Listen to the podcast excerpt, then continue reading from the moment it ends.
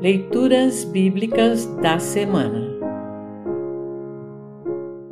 O trecho da Epístola para o Domingo de Ramos está registrado em Filipenses 2, 5 a 11.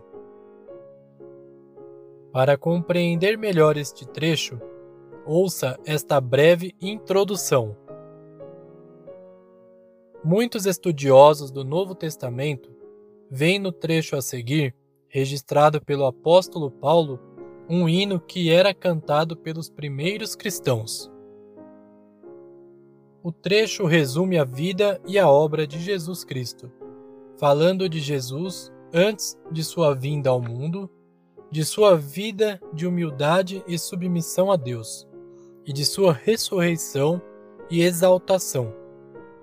A frase Jesus Cristo é o Senhor foi possivelmente uma das primeiras declarações ou confissões de fé do cristianismo, antecedendo em muito os credos apostólico, niceno e atanasiano.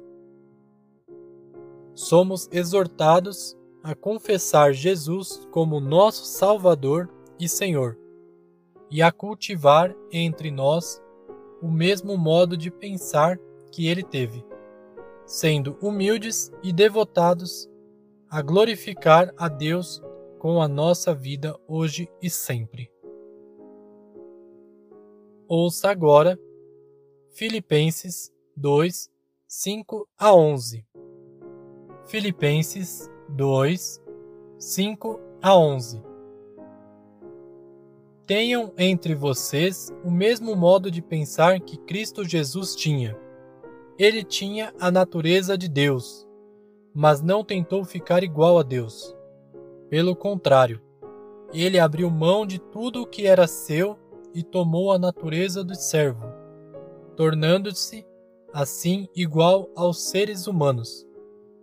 E vivendo a vida comum de um ser humano, ele foi humilde e obedeceu a Deus até a morte morte de cruz. Por isso, Deus deu a Jesus a mais alta honra e pôs nele o nome que é o mais importante de todos os nomes, para que, em homenagem ao nome de Jesus, todas as criaturas no céu, na terra e no mundo dos mortos caiam de joelhos e declarem abertamente que Jesus Cristo é o Senhor, para a glória de Deus, o Pai. Assim termina o trecho da Epístola para o Domingo de Ramos. Congregação Evangélica Luterana Redentor Congregar, Crescer e Servir.